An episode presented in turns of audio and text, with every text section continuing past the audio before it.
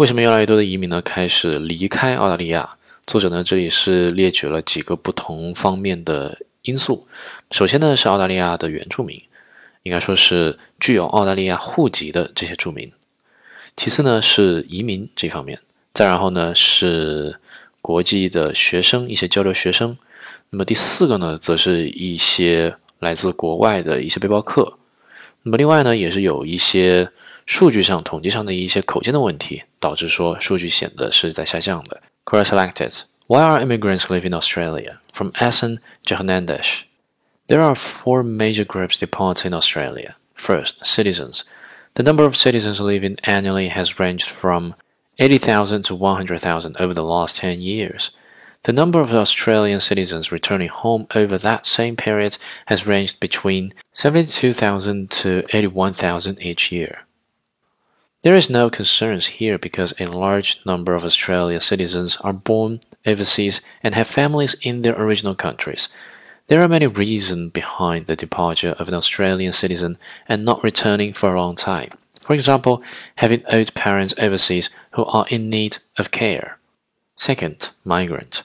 Recent changes in migration law and occupation lists for migration purposes made it a little more difficult for overseas workers to be sponsored by Australian employers. The government is trying to keep Australian voters happy this way and telling them that they have prevented them losing their jobs by keeping foreigner workers out. Because of the recent changes, many people who arrived to Australia on employer sponsored visas could not extend their stay simply because their occupation was removed from the related list.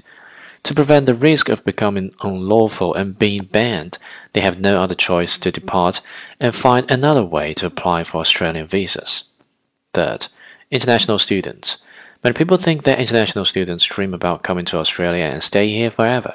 It is simply a misconception. It is hard for many international students to leave their family, home country, their culture, and all their friends behind. They do so because they want the quality of education that Australian universities provide, and when they finish their studies, they return to their home country. Many of them are able to secure better jobs because of having an Australian degree of qualification. Fourth, foreign backpackers. More than 210,000 working holiday visas were granted in the last financial year, which is lower than past years due to the increase in the visa application fees. The majority of backpackers travel to Australia to make as much money as they can before they go home. If they can't make it here, they probably go to another country where they can get a working holiday visa at a reasonable cost. On the other hand, backpackers are the primary source of labor for farmers, and the recent drought reduces the work for them. Less work, less incentive. Fifth, extra point. In my view, the number of departures has not increased to the stage of being a concern.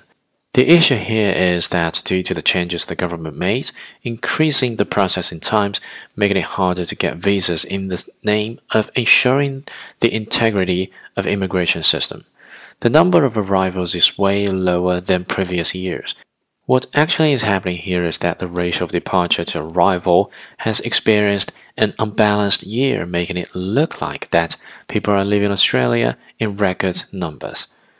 There is no doubt that the number of departures has increased, but the increase is a natural one. What is changed is the drop in arrivals, which makes the statistic unnatural in comparison to other years.